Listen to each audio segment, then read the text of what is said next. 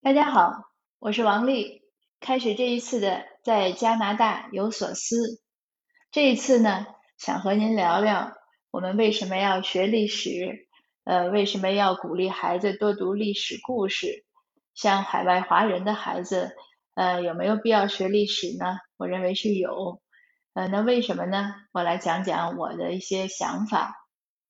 那移民这些年以来呢，我经常会遇到一些呃。朋友吧，或者熟人跟我聊这个问题，呃，关于中国历史怎么看待？有些人呢，当然是非常主张学中国历史，原因就是这是我们的根，不能忘记，不能忘本，不能忘祖，会有这样那样的一些想法。但是更多的一些人呢，是，当然还有一些人可能是中性的，但是从我听到来说呢，呃，更多的一些是负面的，嗯。就是不想让孩子学历史，有的觉得太难了，呃，有的甚至自己的孩子这个中文的读写呀什么，他们也觉得不是个事儿，嗯，觉得不会就不会了，嗯，完全学会英语就够了。还有一些呢，学中文呢，就是觉得孩子将来大了呢，可以做生意啊，找工作方便，因为中文呢可以是是一个应用很广的语言。那说到历史故事呢？有两类反对的意见，这两类呢还挺有趣，比较相就是呃都反对，但是理由呢还有点相反。一类呢认为就是中国的历史故事呢太血腥了，说这五千年都是打打杀杀，都是宫斗，都是阴谋，呃实在没什么可学的。说我们移民呢就是不喜欢这些东西，那来到新的国家呢就学新的东西就好了，呃抛弃中国文化中这些阴暗的东西、丑陋的东西。呃，他们把中国历史呢归结为这个部分。那还有一些人呢，也是出于对这个，就也是认为中国历史的血腥部分不好，所以呢，他就说，呃，你别让，嗯，就是别经常转那些历史故事，因为我先生写历史故事嘛，从两二零一七年写到现在，嗯，他要重写上下五千年，就是从差不多盘古开天吧，嗯，当然没那么早吧，三皇五帝开始，现在已经写到南北朝了。确实很多打打杀杀，那他每天那个推故事呢，我就帮他在各个我的微信群里转。那有些群友就直截了当的跟我讲，说你你别转这些故事，这样对孩子的心灵会造成不好的影响。我们希望孩子都能多了解中国文化中美好的东西。呃，中国历史呢，我我我他那个挺朋友挺有趣，他就说。我说那这个中国历史它就是这个样子，它就是打打杀杀，朝代更替。他说那也可以呃选一些好的东西来讲，不用讲这些，呃这些是可以回避的。他把这个他的观点和我的观点的差异呢归结为历史观的差异。那林林总总吧，就是这些各种各种各样的观念，呃我也经常和这些朋友讨论。那今天呢也算一个总的一个回复。首先说学历史，学历史呢，呃，也不只是在我看来吧，其实很多学者都是这样看的。包括前几天我那个微信公号刚推的文章，呃，也也是专门讲了，就是为什么要学历史。其实呢，就是知古见今。像许周云呢说过一句话，他说：“全世界走过的路呢，都是我走过的，都都算是我走过的。”这个话怎么讲呢？因为世界各国历史几千年，那加起来就无数无数事情，还有那么多思想家，还有那么多文学家，那那么那么多的信息量，你让他白白的浪费掉吗？如果我们完全不了解，那就是一种浪费。但是如果我们了解，我们能从中获取一些有效的一些一些价值吧，或者一些经验，那就相对来说，就相当于许卓云说的，就是他们的这些经验，就是我的经验。这也就是像我其实前面做分享说写那个成功的背后这种个人传记为什么要这样写，理由是一样的，初次为人，互相学习，人生只有一次，我们个人的经历呢、经验呢、见识呢，永远是有限的，无论你多么丰富，所以要多看。那多看呢，不仅要包括当代人同同时期的人，不仅包括那些所谓的成功人士，也有也要了解很多失败的经验。但是同时你要知道，一定要知道历史，因为历史那是一个更宝贵的、更丰富的一个信息库。为什么呢？就是人性是不变的，因为人性是不变的。那很多故事呢，它是会重重复往就是往复的重现的，在一些情景下呢，他又会那样，因为出现这样的情况呢，人就会这样。所以吕世浩就是台湾那个历史学家，吕世浩就说，他说书有古今之分，事情没有古今之分。他讲的其实就是这个道理。他说要用历史这些知故事呀、经验呀来磨砺我们的思想，就像磨刀一样，就是这样。你看到很多事情，就包括现在你像北美的这些政治局面，你看到之后，再如果比较了解一些历史故事，无论是呃中国的还是其他国家的，它都是相似的。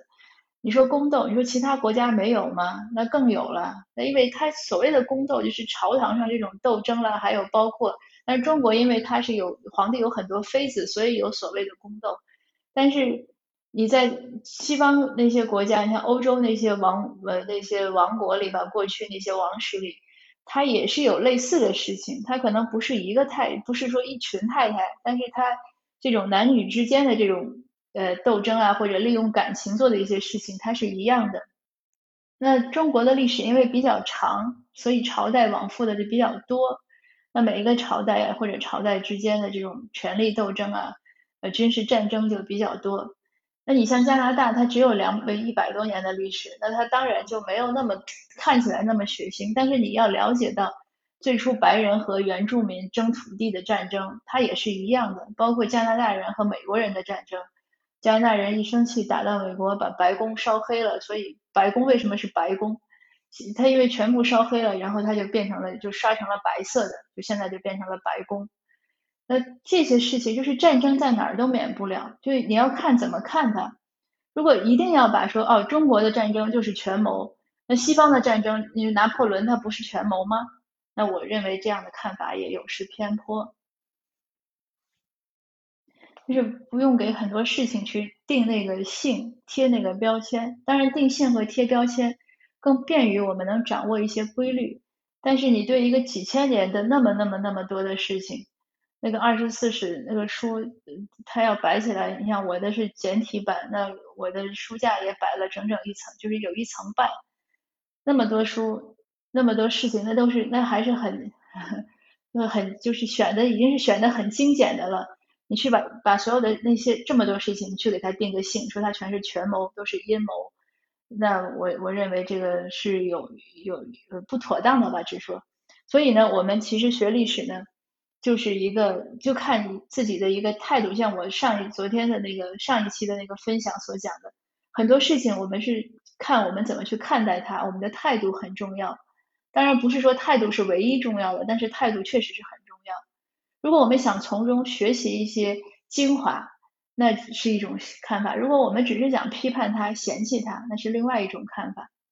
那说到海外华人的孩子呢，学中文啊，学历史啊。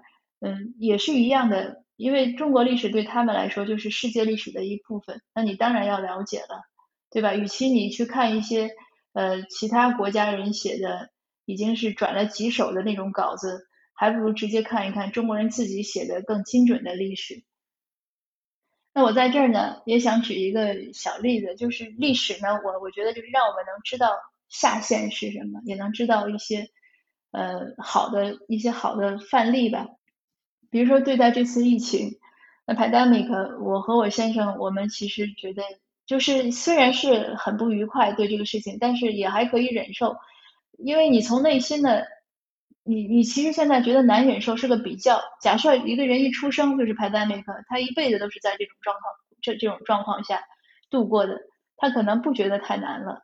那我们之所以觉得太难。是因为我们一下子经历了，我们和去年和前年比较，说哎呀这个不好呀，以前不是这样，对不对？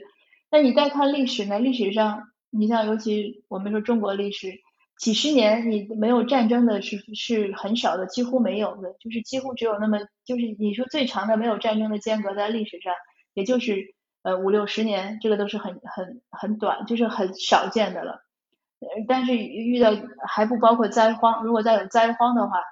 呃，那个就更是民不聊生。当然那是古代了，你说是生产力不发达，你现代呢？你再看世界上各种各个国家的状态，呃，像我们觉得能一直能，就是你有饭吃、有房子住、生活很稳定的，那可能两百多个世界上两百多个国家，大概我想没有最多有一半的国家的人人民是这样的一种状态。